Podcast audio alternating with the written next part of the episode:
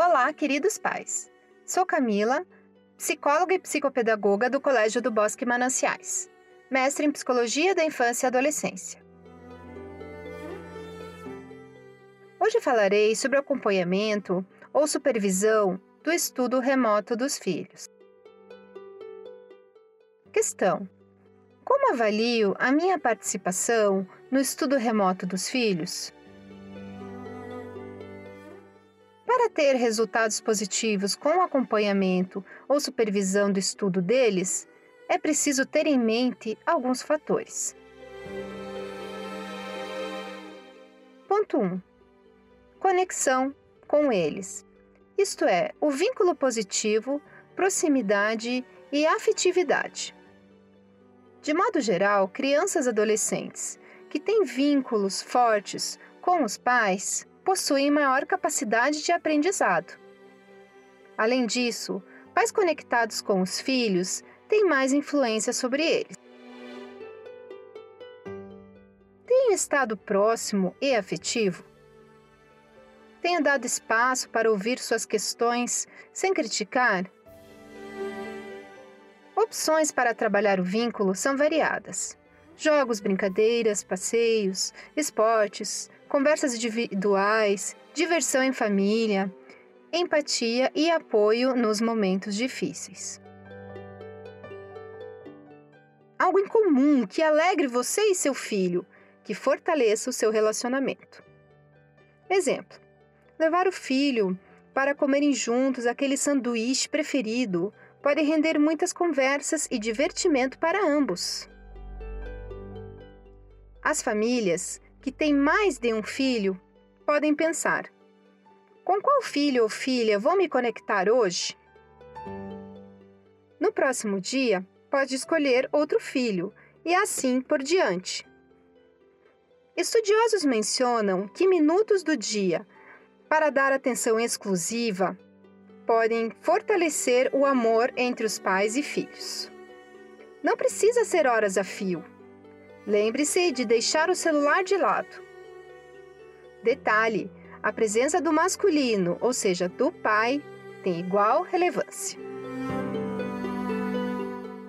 Ponto 2.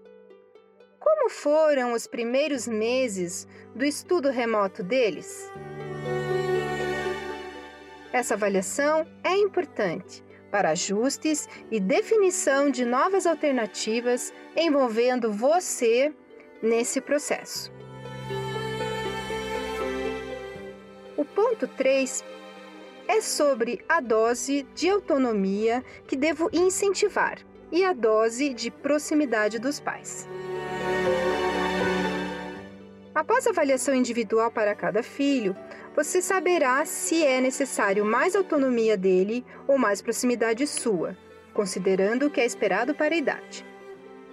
Além disso, medo, ansiedade e estresse, por causa da quarentena e das mudanças em geral, podem estar afetando o aprendizado e a saúde mental das crianças e adolescentes. Por isso, também a mudança para o modelo de ensino remoto é um fator que demanda atenção e adaptação. Respeito e empatia são fundamentais nesse momento. Uma dose maior de acolhimento é importante além das regras e da rotina. Existem diferentes tipos de personalidade. Por isso é importante conhecer o seu filho e saber das necessidades individuais dele.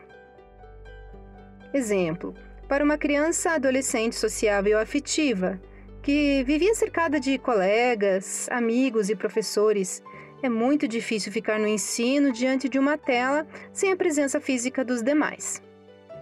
Nesse caso, a proximidade e a participação ativa do pai, mãe ou irmão mais velho, se tiver, é importante para motivar seu filho a estudar e a realizar as tarefas escolares. Ponto 4. Como está o clima em casa? Tempestuoso, cinzento, cuidado para evitar a supervisão estressante. Ela é uma prática dos pais que envolve tensão, hostilidade, excesso de broncas, cobranças e gera desentendimentos. A supervisão estressante pode prejudicar o relacionamento, a saúde mental de pais e filhos e o aprendizado das crianças e adolescentes. Fique atento! Próximo podcast falarei sobre como lidar com a ansiedade. Até a próxima!